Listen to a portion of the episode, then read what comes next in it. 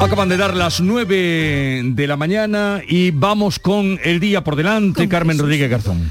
Segundo día de luto oficial en San Roque tras el asesinato machista de María Isabel, una mujer de 37 años, madre de tres hijos, su expareja con antecedentes por malos tratos. Ha acabado con su vida y ha sido detenido. Cientos de personas se concentraban este domingo en la localidad para condenar el crimen e incluso participó la exmujer del agresor que lamentaba, nos lo contaba el alcalde hace unos minutos, que nadie la hubiera creído cuando lo denunció por violencia de género. Precisamente hoy en Sevilla la consejera de Igualdad, Rocío Ruiz, inaugura el decimosegundo Congreso Internacional para el Estudio de la Violencia contra las Mujeres, un foro de encuentro, formación e investigación en violencia de géneros. Hay Consejo de Ministros se adelanta este lunes por ser festivo mañana martes en Madrid, un Consejo de Ministros que va a aprobar cambios en el impuesto de plusvalía declarado inconstitucional y va a salvar de esta manera, así lo decía la ministra de Hacienda en Málaga, el vacío legal en que se encuentra desde el 26 de octubre cuando se anularon varios de sus apartados. La reforma garantizará que nadie pagará el impuesto si no registra una ganancia real. Continúa hoy el presidente de la Junta con su agenda en Glasgow, a donde ha acudido para participar en la cumbre del clima Juanma Moreno se va a reunir con representantes de dos de las principales asociaciones agrarias internacionales para abordar cuestiones relacionadas con la agricultura ecológica, la economía circular o las políticas hídricas. Hoy se van a actualizar los datos de la pandemia en Andalucía, los que corresponden al fin de semana. Las últimas cifras son del sábado. Hubo 363 contagios, dos fallecidos. La tasa de incidencia en Andalucía está en 36,3. Hoy además se reúne el Gobierno con los agentes sociales, el Ministerio de Seguridad Social, con sindicatos y empresarios. Se va a seguir negociando el mecanismo de equidad intergeneracional, el MEI de las pensiones, tras su propuesta inicial del Ministerio, del ministro Escriba, de elevar las cotizaciones sociales medio punto durante 10 años para afrontar las futuras tensiones del gasto del sistema. Hoy la parroquia de San Nicolás en Sevilla coge el funeral de la pintora hispalense Carmen Lafón, que fallecía este domingo en su domicilio de Sanlúcar de Barrameda a los 87 años.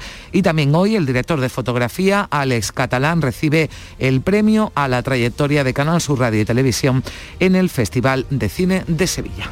Y en unos momentos hablaremos con José Luis Bonet, que es el presidente de la Cámara de Comercio de España. Estuvo la semana pasada en Córdoba y habló ahí del enfriamiento, de las perspectivas económicas de nuestro país, de la recuperación económica. Hablaremos con él y seguiremos en conversación con Estela Benoz, Pepe Landi y Javier Caraballo.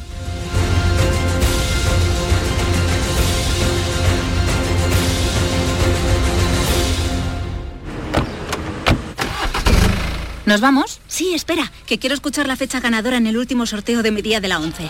19 de junio de 1999. El día que salí de cuentas. María, qué memoria. Qué va, pero hay fechas especiales que no se olvidan. Y más si te toca uno de los miles de premios que cada lunes y cada jueves puedes conseguir con mi día de la 11. ¿Y cuándo dices que naciste tú?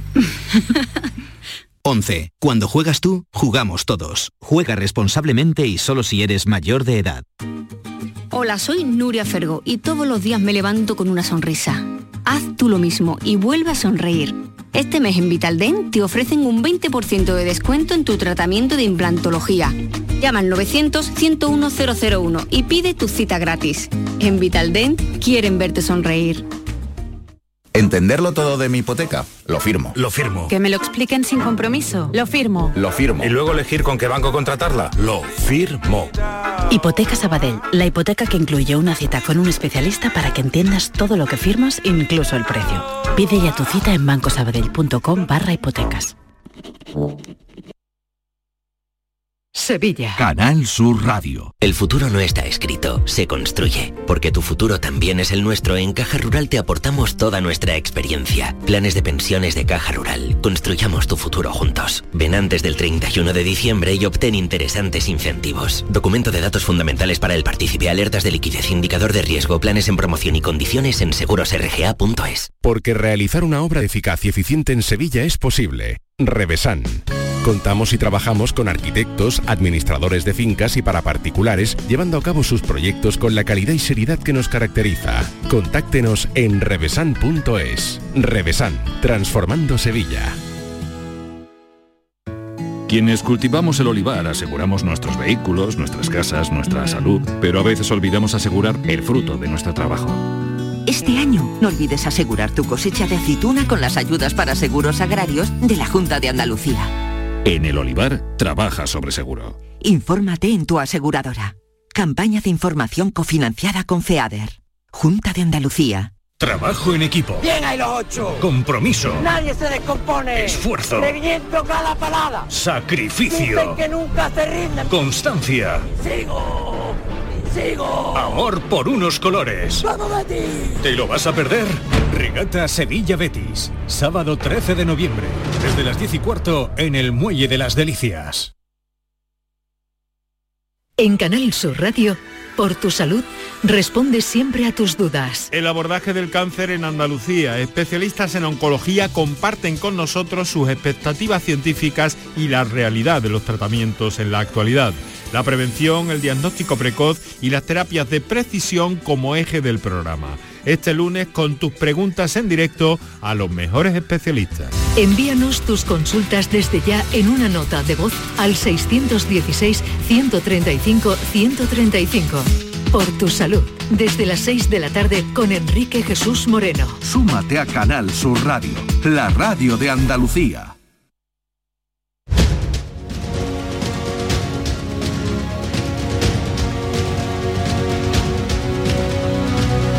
En Canal Sur Radio, la mañana de Andalucía con Jesús Vigorra.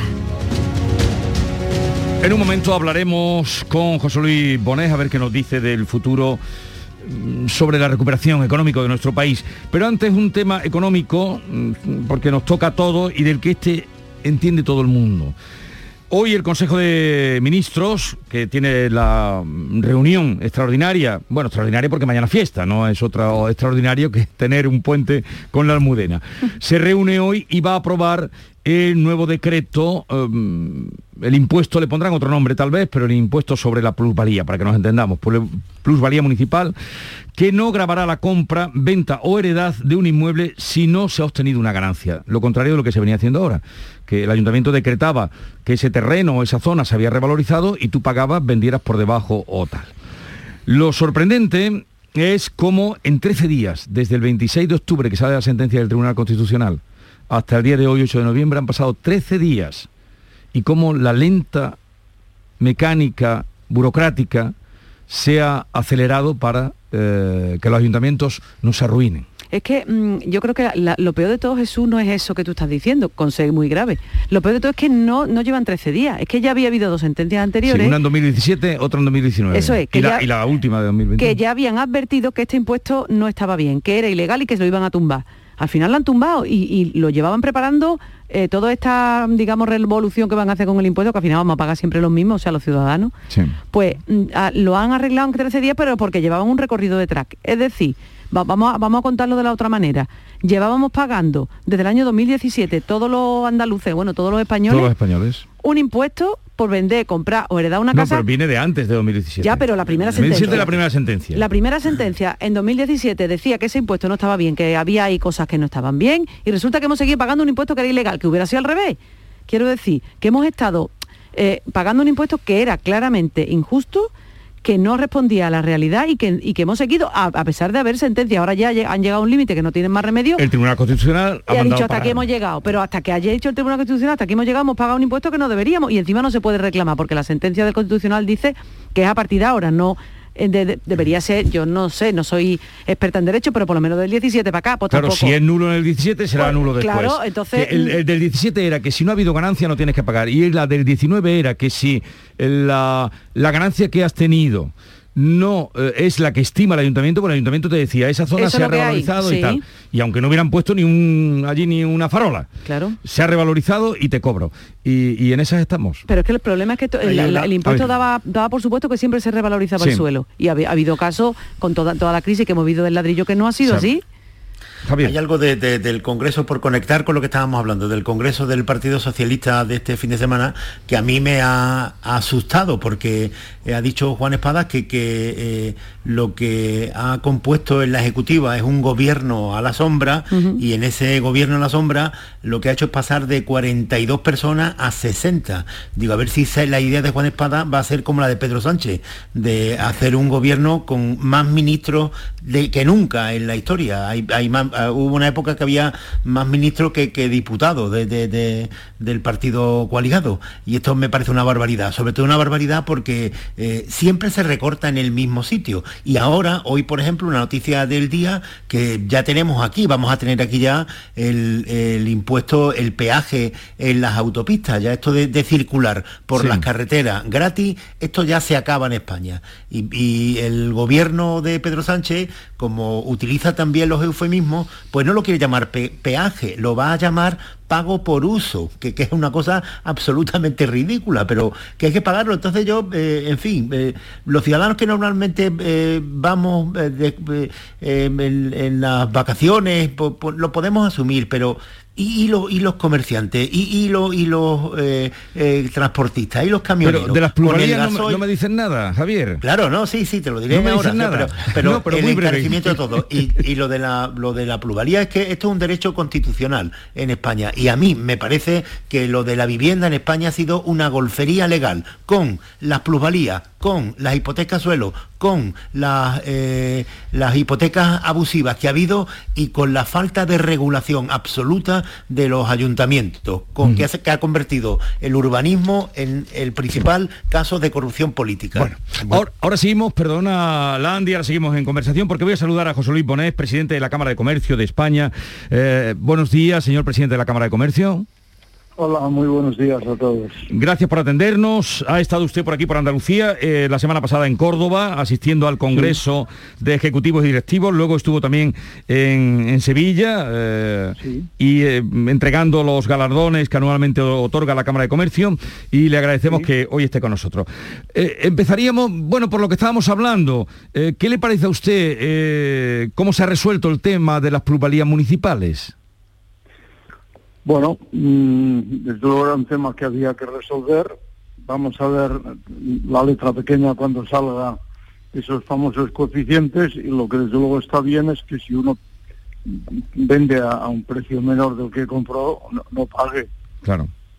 Pero eso que era la lógica, el sentido común, lo justo, ha tardado mucho ¿eh? en, hacerse, en hacerse valer. Sí, porque a veces la hacienda busca su poder y la voracidad recaudatoria pues pasa por encima de, la lógica. Mm. Eh, cuando estuvo usted en Córdoba y además en conversación con Antonio Garamendi, eh, parece que estaban los dos en el análisis que hacían de la situación de que se enfriaba el ritmo de la recuperación previsto por el gobierno. Cuéntenos usted eh, por qué lo ve así, que, que, la recuperación se enfría en nuestro país. Sí, porque mire, la recuperación está aquí ya, hace algún tiempo. Lo que ocurre es que los riesgos de que esto no se consolide pues van creciendo. Por ejemplo, el tema de una posible inflación, pues, lo de la luz y todo esto, pues lo vivimos cada día. Por otro lado, esta dificultad de tener los componentes necesarios, los que producen, en fin, una serie de circunstancias que, están presionando a la baja y los propios empresarios optimistas van perdiendo fuerza a medida que ven que pueden entrar en una escalada a precios salarios y, por tanto eh, esto no está consolidado en absoluto. Nosotros en la Cámara de España vamos a revisar las eh, estimaciones que habíamos hecho, las previsiones, hmm. de una manera mm, muy considerable, porque mm, la situación es esta, la recuperación está así, el optimismo del empresariado también, pero mm, hacia abajo, porque eh, empiezan a, verse que las cosas no están tan claras. por tanto, si no se consolida esto, pues eh, mal asunto. En, el caso de, que mm, se intente desde la política, pues ahora ganar terreno frente al, mundo de la empresa, se están equivocando mucho. Pero eh, si, como usted apunta, el enfriamiento de la economía española, eh, los datos que aparecen, las perspectivas que se hacen, es real, ¿debería obligar esto al gobierno a modificar las cuentas? Pues yo creo que tendría que pensarlo bien esto, porque están todavía en condiciones de hacerlo, porque efectivamente hay que ser realista y, la, la filosofía del asunto está muy clara. No está consolidada la recuperación, pues cuidado sobre todo con mover las piezas que pongan trabas al empresariado. Al empresariado ahora hay que animarle, no, no desanimarle. Usted el otro día habló de los empresarios como héroes sociales. Pues sí, yo pienso esto, porque efectivamente en un sistema como el nuestro, que es una economía social de mercado, que ya consagró la Constitución del 78, la pieza clave y el motor, pues es el empresario, la empresa, ¿no? Y la, la empresa es la que crea la riqueza, la, distribuye a la gente que está trabajando en la empresa y, por tanto yo creo que son los, los que tiran para adelante, ¿no? el el conjunto, evidentemente dirigidos por, por la política o perjudicados por la política, pero estos son los que son, la- son el motor, ¿no? Y por tanto, yo creo que mm, hay, que le- levantarles un monumento porque fíjese usted lo que ha pasado en España desde el año 75 para acá, evidentemente con la ayuda de Europa. Pues mm, hemos dado un salto extraordinario, como, como seis veces lo que éramos, ¿no?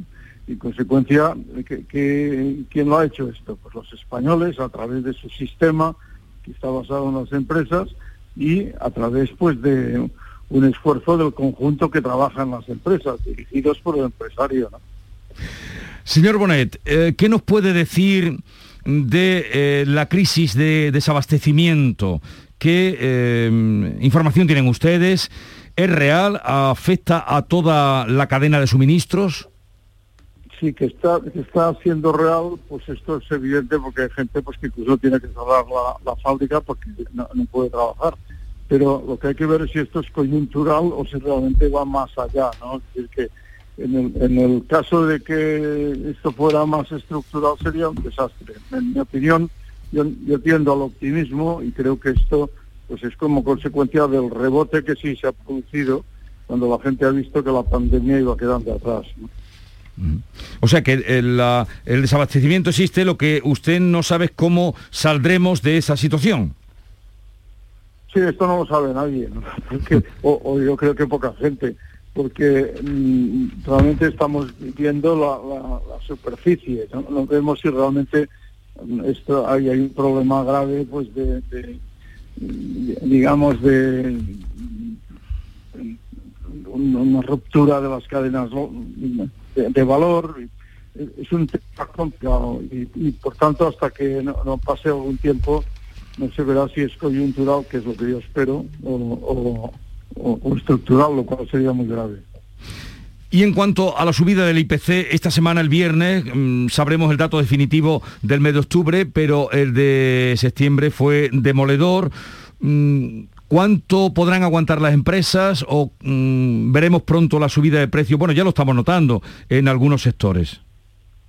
Sí, las empresas no tendrán más remedio que adaptarse a lo que se les va viniendo y por tanto se- será lógico que haya una inflación considerable también con esta idea de si es un tema coyuntural o un tema estructural.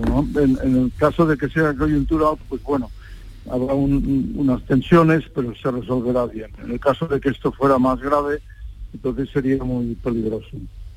¿Y cómo se están preparando las empresas para afrontar esa situación? Bueno, las empresas van haciendo lo que pueden y, van reflexionando sobre esto que estamos hablando ahora. Y ellos con los datos que tienen, ¿no? Porque si en el caso de que mm, vean que, que si no suben el precio, pues eh, tienen que cerrar, pues subirán el precio. O sea que pronostica usted una subida de precio general.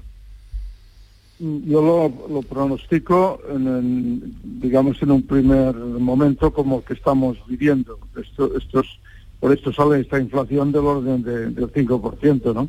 Pero en, el- lo que no pronostico es que esto sea un, un tema eh, gravísimo de, de que, en fin, nos desbarate la economía. Bueno, usted es eh, presidente de honor del Grupo Freixenet, usted es catalán, eh, usted ha sido además muy crítico con toda la situación del pro procés, cómo ha afectado al empresariado catalán. ¿Cómo es el momento ahora mismo? Pues mire, yo creo que hay un cierto punto de inflexión, ¿Por qué? Porque eh, aquí todo el mundo, incluidos los que son independentistas, ven que eso es imposible. Y como, y como hay esa imposibilidad, pues se, se- va introduciendo en la cabeza de la gente. Y la gente entonces yo creo que va a tender a buscar a un- una situación más normal de la que hemos desgraciadamente sufrido en Cataluña pues desde hace ya años, ¿no? José Luis Bonet, presidente de la Cámara de Comercio de España, gracias por atendernos. Estuvo por aquí, por Andalucía, como les apuntaba, en Córdoba, en Sevilla y ahora nos ha dedicado estos minutos. Gracias por atendernos, un saludo y buenos días. Muchas gracias. Saludos. 9.20 minutos de la mañana, ahora continuamos en conversación también con algunas cosas de las que nos ha dicho. No nos pinta un buen panorama. Ojo, ahora que estamos saliendo de la pandemia, estábamos la más de contento, ahora mm, tenemos este problema, de verdad, ¿eh? Yo, ¿qué queréis que os diga? No, no, no, este señor no nos ha puesto el día muy contento. No te vayas todavía. La mañana de Andalucía con Jesús Vigorra. El secreto de un buen día, cocina rica en compañía, momentos nomen, hay momentos para siempre, todos juntos, buen ambiente, momentos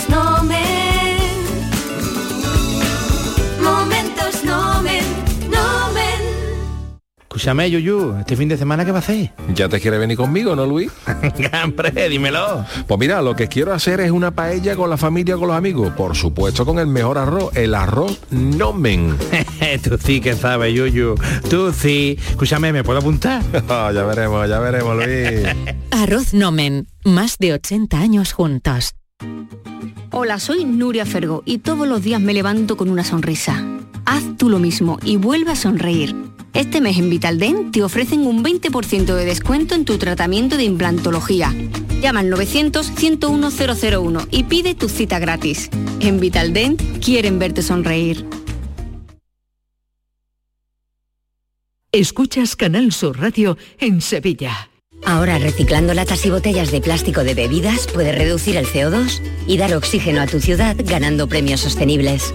Únete a Reciclos, el primer sistema de reciclaje digital que cuida la sostenibilidad del planeta y de tu ciudad. Ayuntamiento de Sevilla, Lipasam y Ecoembes. Juntos, cuidamos Sevilla.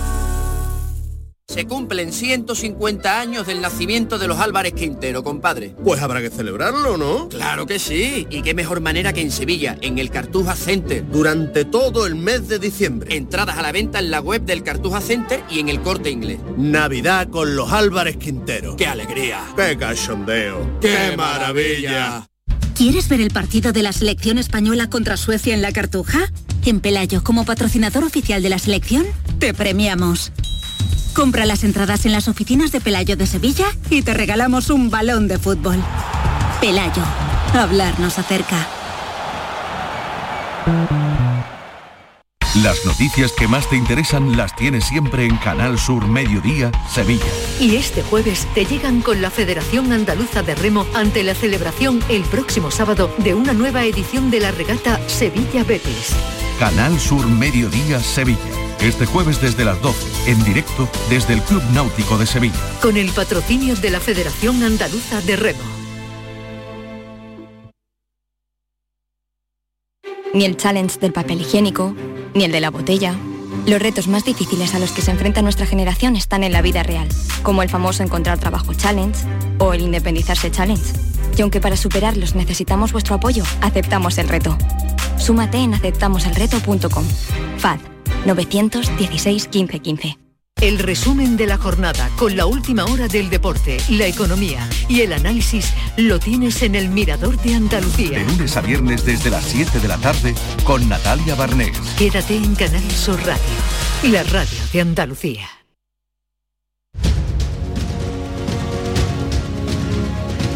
En Canal Sur Radio, la mañana de Andalucía con Jesús Vigorra. Y con Estela Benoz, Pepe Landi, Javier Caraballo, decía Estela que el presidente de la Cámara de Comercio nos ha dejado el cuerpo un poco cortado. Cuando venga el viernes el IPC te hablaré, eh, Estela. Ya, o sea que la semana va a ser redonda, No sé, ¿no? no sé, no sé. A ver qué sabe. Eh, ¿Recordáis cuando hace unos meses que nos contaban mucho, mm, cuando estábamos ya al borde de la recuperación, esto ya se acaba, esta pandemia, y los economistas y los expertos nos hablaban mucho de la forma que iba a tener la recuperación y nos daban el ejemplo de las letritas, ¿no? De que si, si va a tener forma W, va a tener forma de V, va a tener forma de L, pues al final, eh, después de escuchar a tantísimos expertos, de escuchar al señor Bonet, de escuchar mm, y de leer cada día todo lo que nos cae de- encima, mm, no sé si va a tener la forma de, de la carretera de Utrera, de la de Almuñécar o la de Vejer, pero lo que desde luego parece que va a ser mm, bastante, bastante más compleja, por supuesto que las previsiones que tiene el gobierno, pero, eh, pero por supuestísimo.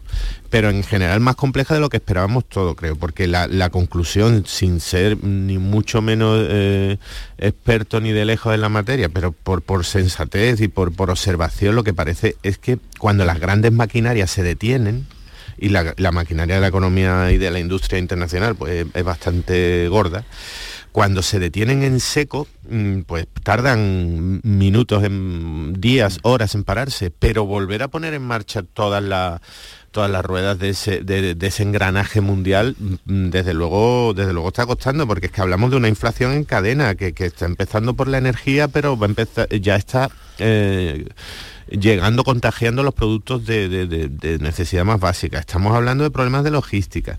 Estamos hablando a la vez, que es contradictorio, de picos de demanda bastante altos de la población en sectores desde, desde hostelería hasta electrónica hasta mm, eh, automóvil. Mm, recuperamos el problema de la deslocalización. Descubrimos de repente que en Europa no se hace ni un gramo de paracetamol. Descubrimos que en Europa no se fabrica ni un puñetero microchip que dependemos absolutamente de mercados que están en el otro lado del mundo y, con los que cuesta dinero y tiempo conectarse y comunicarse. Y todo eso lo hemos descubierto ahora, que, la pandemia nos ha dejado aquí en este en este bosque en el que tenemos que, caminar todos los días descubriendo, descubriendo una cosita nueva.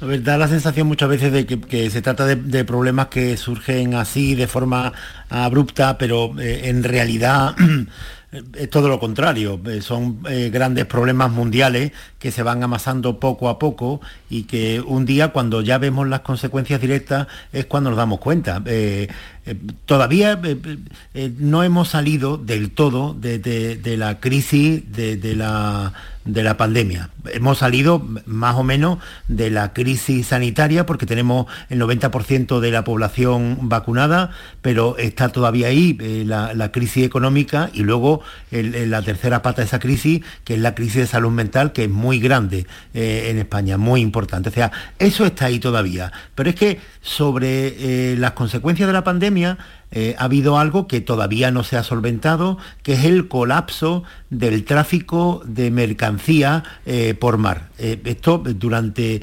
el, apagón, el cierre de- de- del mundo durante el año 2020, pues los puertos, bueno, es- esto funcionaba de forma fluida hasta que se paralizó y ahora hay enormes problemas porque hay un desabastecimiento general de eh, en algunos puertos de, Estados Unidos pues pues están llenos de contenedores eh, vacíos o llenos de mascarillas que todavía no han podido salir eh, con lo cual eh, a lo mejor en China o en la India no hay contenedores suficientes para, para cargar nueva mercancía. Y este es el, el colapso del tráfico marítimo que tenemos y que es el que provoca que, que haya desabastecimiento de algunos productos en, en- en en todo el mundo, no, no solamente en España. Pero es que además junto a todo eso estamos viviendo que también venía de antes, la crisis energética. Estamos en un, en un modelo en la historia comparable a, la- a las revoluciones industriales de, de- de cambio de, de modelo energético.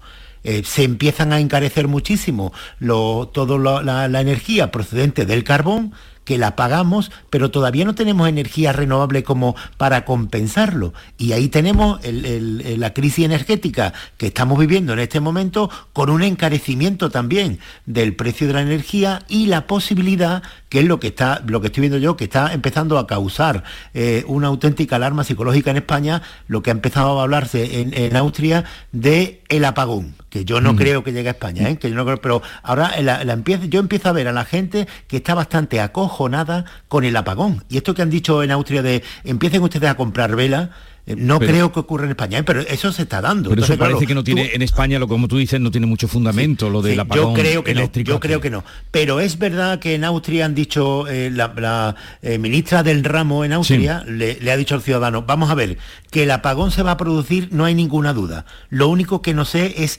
en qué fecha se va a producir el apagón. Y entonces estas declaraciones cuando llegan aquí, pues la gente normalmente se, se- se alarma. Pero tú, eh, Jesús, suma. eh, la pandemia que no hemos salido, la crisis energética y el colapso de- del tráfico marítimo, pues sí que estamos en un problema. No todo lo que tenemos de mm, por delante, eh, como decía Estela, es aterrador. El viernes sale el IPC, el IPC último, que ha sido tremendo y que eso va a repercutir. Claro, es que ya está repercutiendo Está ya. repercutiendo ya en- Claro. en, los precios. Si vais a comprar, no Después sé. lo que hablamos de la crisis energética, ¿no? Porque es que claro, si a un, a un señor que tiene pues una, una panadería le suben la, la luz, el pan te cuesta más caro y así todo, eso es evidente. El, precio de, el precio de los carburantes, es- ¿dónde está? Dios mío, si habéis puesto eh, Sí, he puesto gasolina y yo decía, gasolina pero pero ¿cómo este- puede ser, Dios eh, mío, esta esto? semana. Sí. Este Anoche, de- anoche eché yo gasolina viniendo de Sevilla a Cádiz y tuve que dejar el reloj en la gasolina.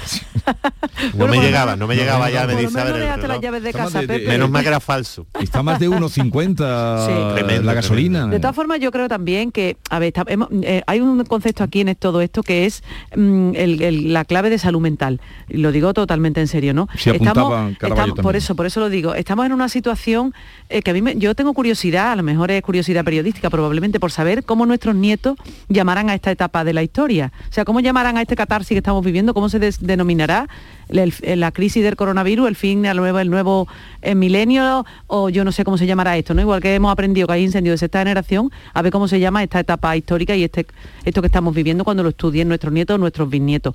Yo lo que sí mm, creo es que eh, la gente está en una situación psicológica muy delicada y cualquier, cualquier cosa nos afecta muchísimo. Y pongo un ejemplo, los infiernillos estos tradicionales. Hmm. Esto que de cuando tú ibas de camping con los, con los amigos cuando eras joven, los camping gas estos de toda la vida, pues ahora se están agotando. Porque la gente como es mucho más barato, ese camping gas, que no vaya a ser que tú tengas vitrocerámica o cocina eléctrica, se están agotando los camping gas. No, es de- alucinante. de- en la mayoría de los hogares, cuando se plantean, oye, que, se puede haber un apagón de electricidad, pues no tienen ni donde ducharse, ni donde cocinar, que, que yo creo que es bueno con tengamos independencia y camping todo, que tenga, no, que tenga en tu casa velas o algo, pero pero sin alarma. Yo no Sí, creo, no mm. creo que en España haya ningún apagón, ¿eh? pero También que hay de Navidad que se encienden con pilas. Y ya, pero ya que, que está empezando a haber una psicosis eh, en España sobre el apagón, esto es evidente. Por a mí me han preguntado ya un montón de gente y yo le, le respondo lo mismo. Oye, eh, yo no creo que sea posible un apagón en España, que no es la misma situación que tienen algunos países de, de- Centro Europa, que, que nuestra situación es distinta, pero si me preguntan y, y lo ves absolutamente imposible, pues yo, tal como están las cosas, no puedo decir que sea imposible, pero bueno, de todo esto saldremos, ¿eh?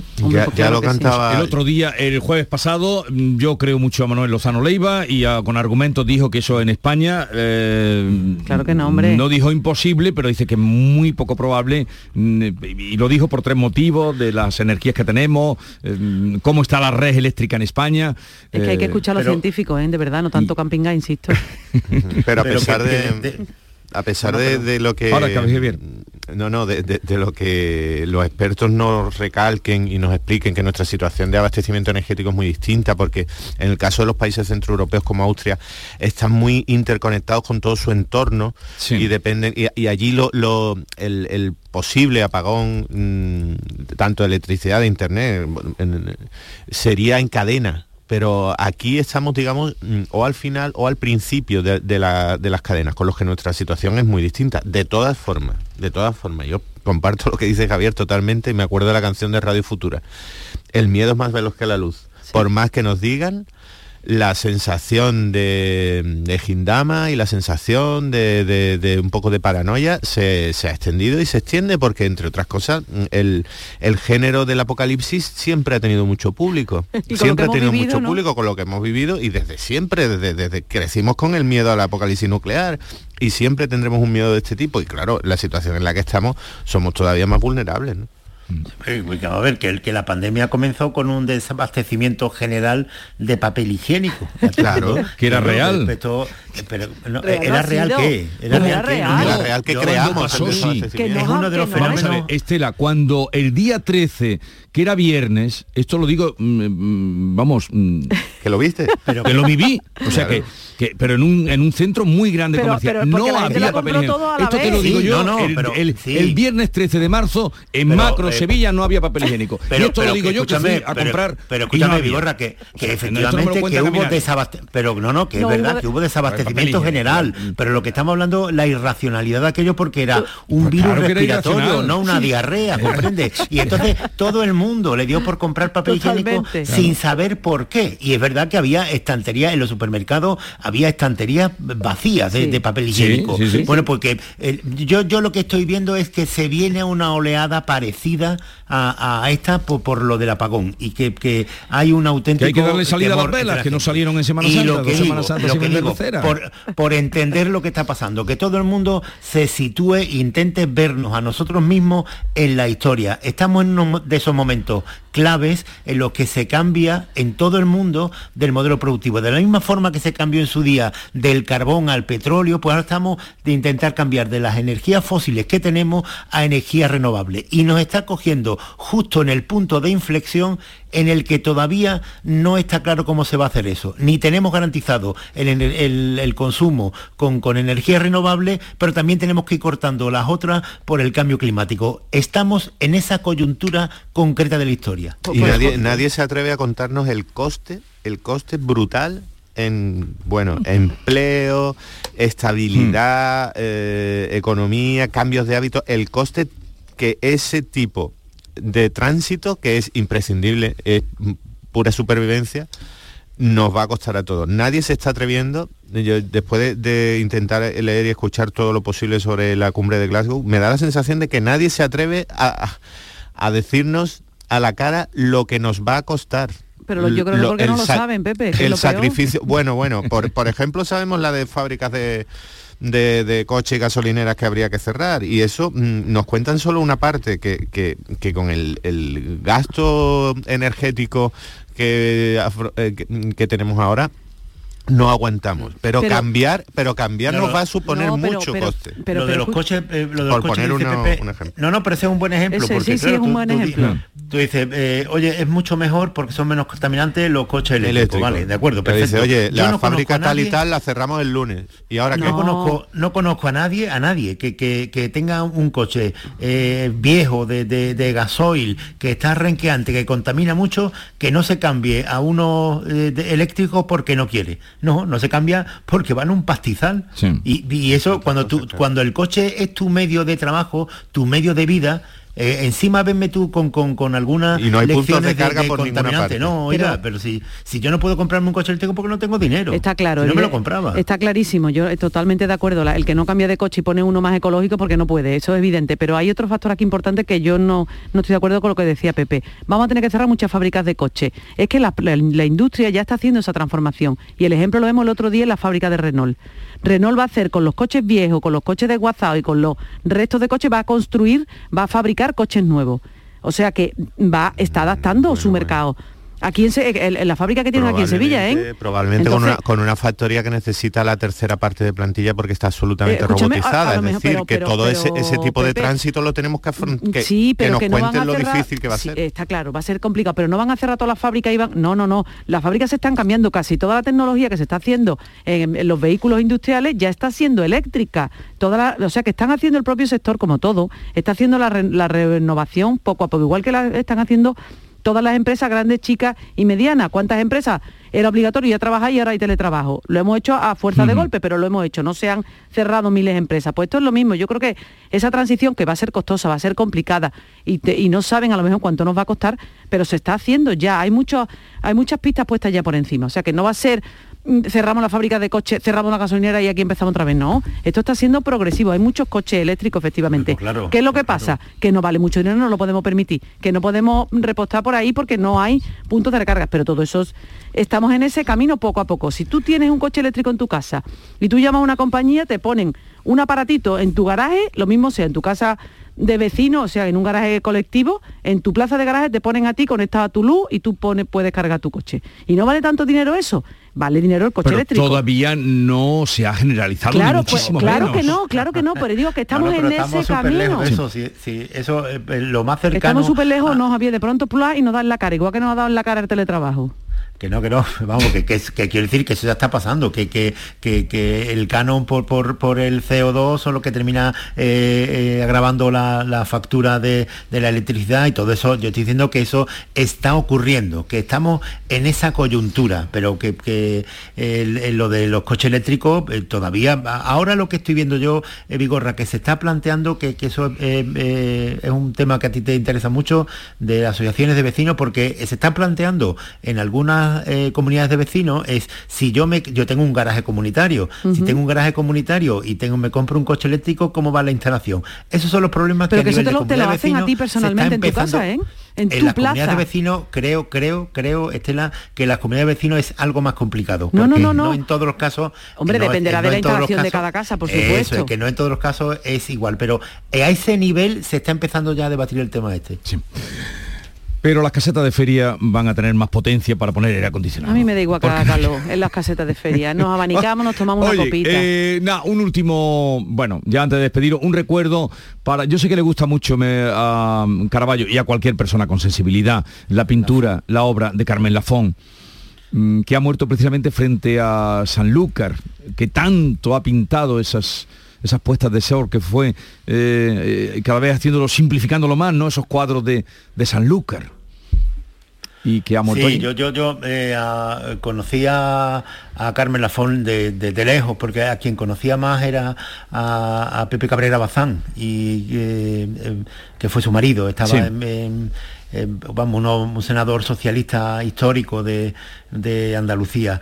Eh, pero a mí eh, la pintura de, de Carmen Lafón, de esas que, que nunca eh, dejas de, de- mirar a un cuadro eh, y, y no te cansas por, por la sensación de, de- de paz, de tranquilidad que te entraba con, con- con cada una de sus pinturas, de sus paisajes. Y eh, eh, el realismo onírico, nunca Sí. mejor definido, el realismo onírico de, de Carmen Lafón. Se ha ido una gran persona, una gran artista, una, una pintora memorable, una andaluza de la que se- eh, nos tenemos que sentir muy orgullosos.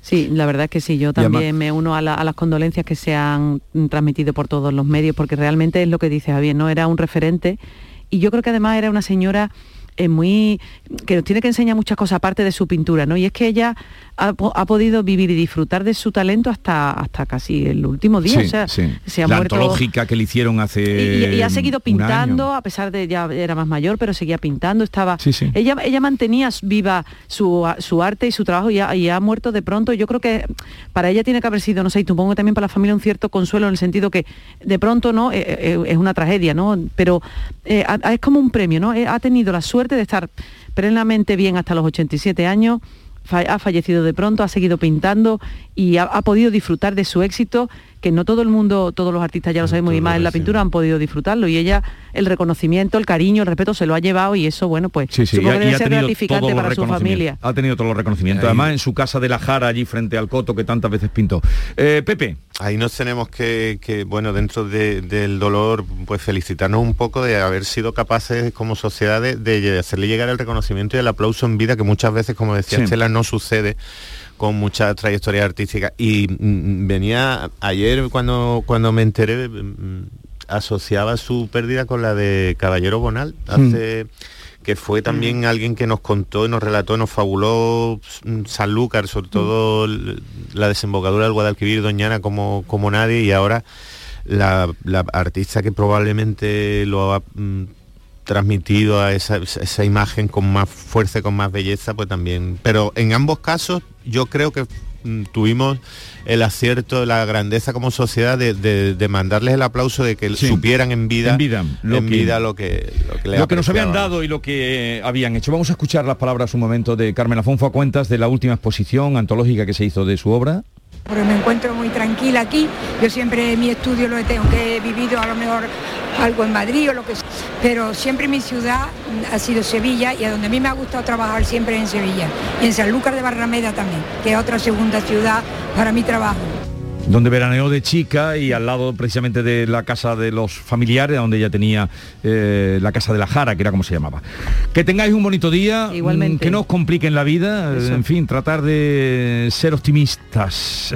Nos lo ha puesto dificilillo, este Dentro de lo posible. Se procurará. No era mi intención. Eh, Javier Caraballo. Días. Adiós y Pepe Adiós. Landi, un abrazo, Saludos. adiós, adiós.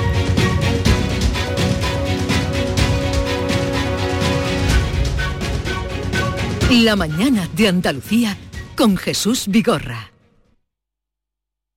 Canal Sur Sevilla. ¿Quieres hacer algo por el medio ambiente en tu ciudad? Únete a Reciclos. Reciclos es el primer sistema de reciclaje digital que te recompensa por cuidar la sostenibilidad del planeta y de tu ciudad. Consigue premios sostenibles reciclando con tu móvil, latas y botellas de plástico de bebidas. Con Reciclos reducirás el CO2 y le darás oxígeno a una Sevilla más verde. Forma parte del reciclaje del futuro. ¿Cómo? Entra en reciclos.com. Contamos contigo. Una iniciativa del Ayuntamiento de Sevilla, Lipasam y Ecoembes. Juntos cuidamos Sevilla. El mejor teatro y danza llega al Teatro Central. Los días 12 y 13, Jan Lowers y la compañía Knit Company nos acercan a Shakespeare con Billy's Violence. Y en la sala B, música y danza dialogan con Lucía Vázquez y Miguel Marín en About Bunny. Información y venta en teatrocentral.es. Agencia Andaluza de Instituciones Culturales. Junta de Andalucía. Bienvenidos a Sacaba. Mil metros de electrodomésticos con primeras marcas. Grupos Whirlpool, Bosch y Electrolux. Gran oferta hasta fin de existencias en Sacaba. Lavadora secadora por 299 euros. Sí, sí, lavadora secadora por solo 299 euros. Y solo hasta fin de existencias. Solo tú y Sacaba. Tu tienda de electrodomésticos en el Polígono Store en calle nivel 23. Sacaba. Desde el 12 de noviembre, ven a descubrir el nuevo outlet El Corte Inglés Sevilla Este, donde encontrarás más de 150 de las mejores marcas de moda, accesorios, zapatería, deportes, con hasta un 70% de descuento. Te esperamos en el nuevo outlet El Corte Inglés Sevilla Este. Y recuerda que seguimos teniendo las mejores ofertas con la calidad y los servicios de tu hipercor de siempre. Canal Sur Mediodía. ¿Quieres saber qué ha pasado en las últimas horas donde vives? La actualidad de tu provincia y tu entorno más cercano está en Canal Sur Mediodía, con toda la información que necesitas. De lunes a viernes, desde las 12, en tu emisora de Canal Sur Radio. Quédate en Canal Sur Radio. La radio de Andalucía.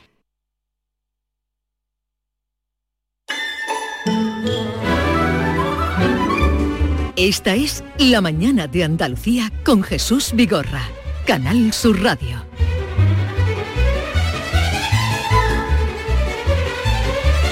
Y con David Hidalgo, que acaba de llegar. Hola, Jesús, buenos días. Buen- buongiorno. Que ahora me contarás de, de Italia, de estos días que has estado allí. Sí, ¿Por dónde sí. has estado? Tú has estado, tú has estado en Nápoles. Nápoles es la ciudad más caótica del mundo. Si hay un ceda al paso, la gente se lo traga, los pasos de peatones no existen. Qué si- divertido. Si, existen, nadie lo- los respeta. Qué divertido. Vas a una pizzería que te han recomendado y da la vuelta a la manzana a la gente y, y dices, tú voy a estar tres horas esperando para comerme una pizza. De allí vengo, señor. bueno, pero no he estado en Nápoles capital, he estado en un sitio, una zona de Nápoles que se llama la Costa Amalfitana. Son 12 pueblos colgados de unos riscos, Sí. de unos acantilados. ¿Has estado por allí? No, no he estado. Precioso. Y he estado en Capri, me alquilé una moto y me he recorrido la isla de Capri en moto. Parecía la hormiga atómica. Te enseñaré. O sea que a pesar de esa entrada que has tenido, de que nada era como te habían pintado, tú lo has pasado bien. Me lo he pasado muy bien y vengo con un- mucho ambiente navideño porque es que están toda Italia llena ya de, de luces navideñas. y de- Encendidas. encendidas, ¿no? Decía aquí el otro día el alcalde de Estepa era, ¿no? Sí. Que, eh, pues no sé quién gana, ¿eh? Pero ya están todo el mundo vendiendo productos navideños por todos sitios, en Italia también.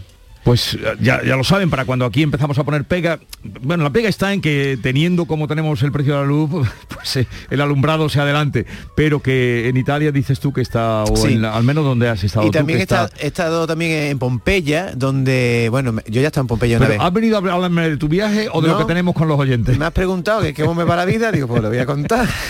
Eso después. Vamos ahora a contarle a los oyentes eh, la invitación que les hacemos para la participación y lo que tenemos tenemos para nuestro programa de Bueno, hoy? pues eh, nuestro tema del día va a ir sobre colegios. Todos tenemos hijos, sobrinos, nietos, familiares que van todos los días al colegio, los dejamos en las puertas y después de lo que ha pasado en Madrid, donde ha sido atropellada una niña mortalmente por otra madre que iba a recoger a los niños, pues nos hace preguntarnos si eh, debería restringirse el tráfico, si se sienten ustedes seguros cuando dejan a sus hijos en las puertas de los colegios, si cree que la salida y entrada deberían ser controladas por agentes de tráfico que restringen la circulación, porque eso depende De los municipios. Hay algunos pueblos donde las puertas de los colegios se ponen dos policías, uno a cada lado de la calle y no dejan pasar a nadie, y en otros reina el caos, ¿eh? hay coche en doble, triple fila, y es un caos. Y pasa a diario. Y niños por detrás. Y pasa a diario. y pasa a diario hasta que... diario. Hasta que viene una desgracia como la de Madrid, que, en fin, eh, es una fatalidad también.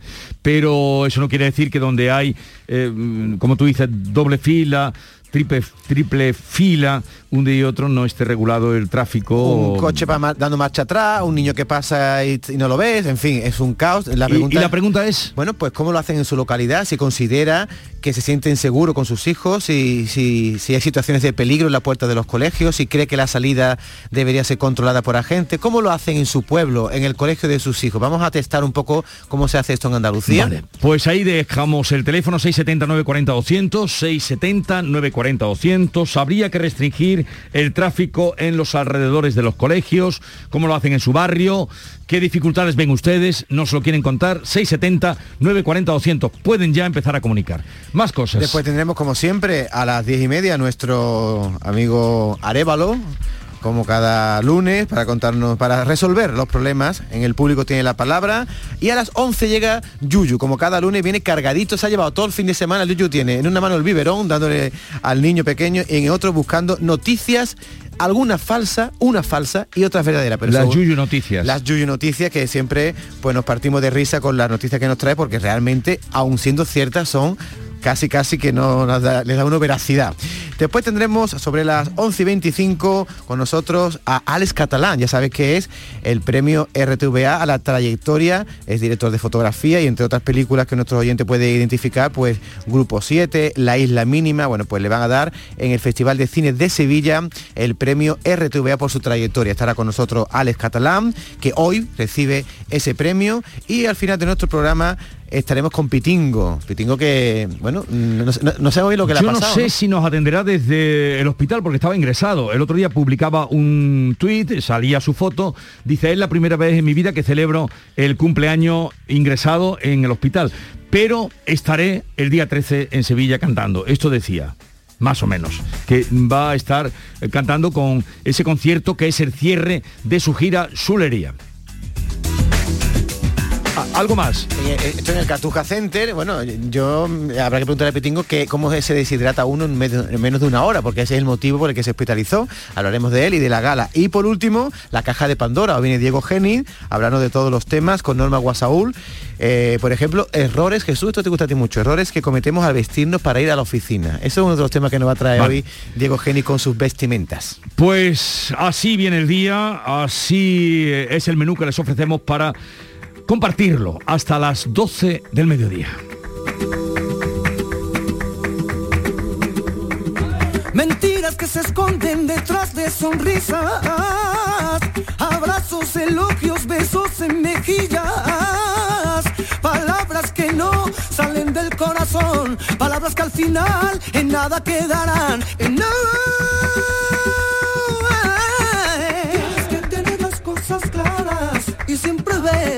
Realidad. Debes mantenerte siempre frío, cabeza alta y nada de debilidad.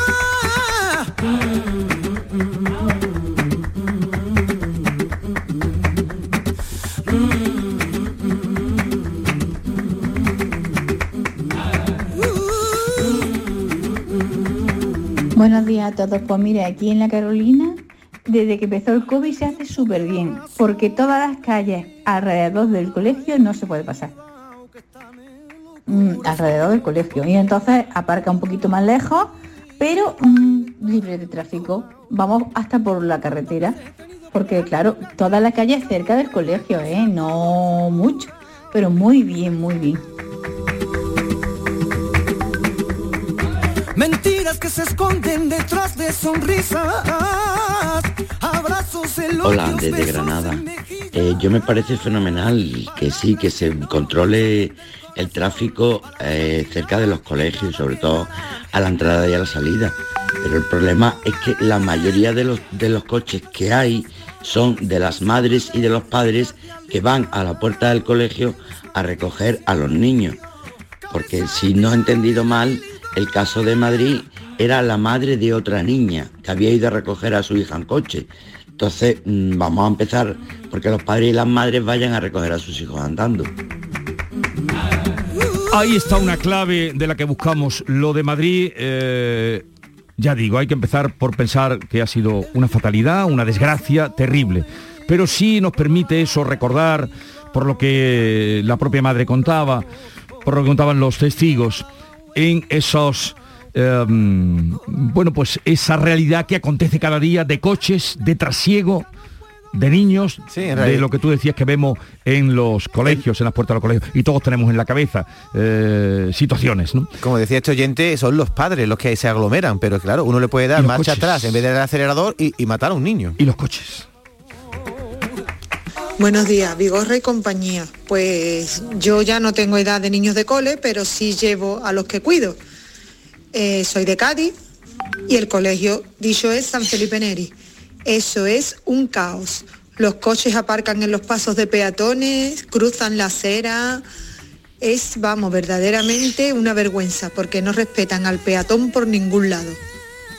Así Pues- que el día que suceda una desgracia, entonces Bueno, tomarán medidas. Una como la que ha vez- sucedido en Madrid. Estamos tomando el pulso y están llegando muchísimos mensajes. 670 940 200. Hoy tomamos el pulso a la realidad de las puertas de los colegios, eh, la acumulación de coches, el desconcierto que se, que se lía. ¿Hay control? ¿No lo hay? Hay colegios que a veces hasta los propios alumnos eh, montaban equipos para organizar aquello, otros donde van municipales, bueno, policía municipal.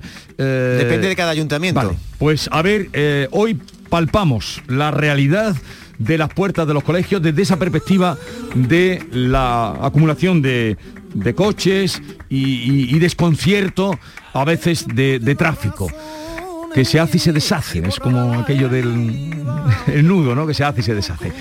679 40 200. El fatal atropello que el jueves acabó con la vida de una niña de 6 años en Madrid cuando salía de la clase ha abierto el debate sobre la posibilidad de restringir la circulación y vehículos alrededor de los colegios, cosa de lo que vamos a hablar. Pero también eh, nuestro querido nuestro querido Antonio García Barbeito media ahí en sus romances perversos desde el punto de vista de que es curioso cómo cada vez hay más gente haciendo gimnasia y corriendo por las calles y cada vez utilizamos más el coche. Ni la subida de los carburantes, que ya ves cómo están, ya ven ustedes cómo están, ni las neuras por los aparcamientos, ni los accidentes nos detraen del uso del vehículo. García Barbeito hace un repasito. Querido Antonio, te escuchamos. Muy buenos días, querido Jesús Vigorra. Perversos del coche. Ay, aquellos viejos tiempos de la importancia del paso. Pies para distancias cortas, pies para paseos largos. De la casa hasta la plaza, siempre andando, siempre andando. Andando para ir al bar y para ir al trabajo, que no siempre estaba cerca, ni en el mismo pueblo, el Tajo. Hablo de ciudades, y también de pueblos hablo.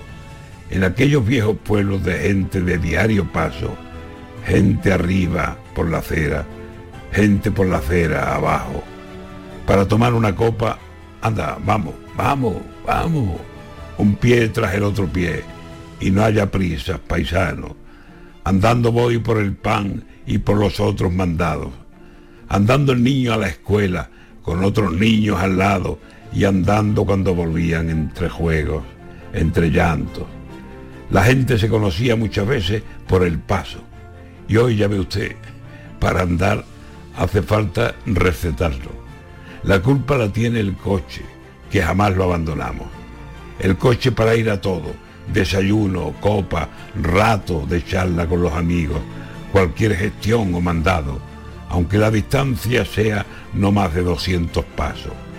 Los bares de desayuno tienen coches aparcados que ocupan toda la calle y coches cerca del banco y coches buscando sitio junto a los supermercados.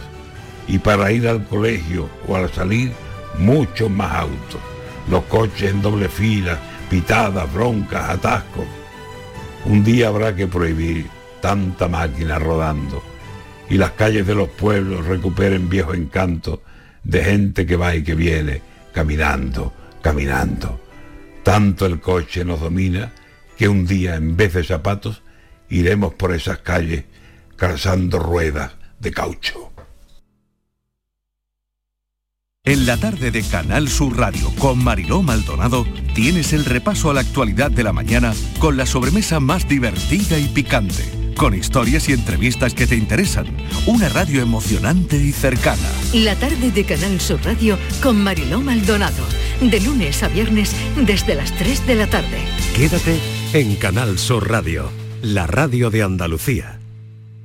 Canal Sur Mediodía. ¿Quieres saber qué ha pasado en las últimas horas donde vives? La actualidad de tu provincia y tu entorno más cercano está en Canal Sur Mediodía, con toda la información que necesitas. De lunes a viernes, desde las 12, en tu emisora de Canal Sur Radio. Quédate en Canal Sur Radio. La radio de Andalucía.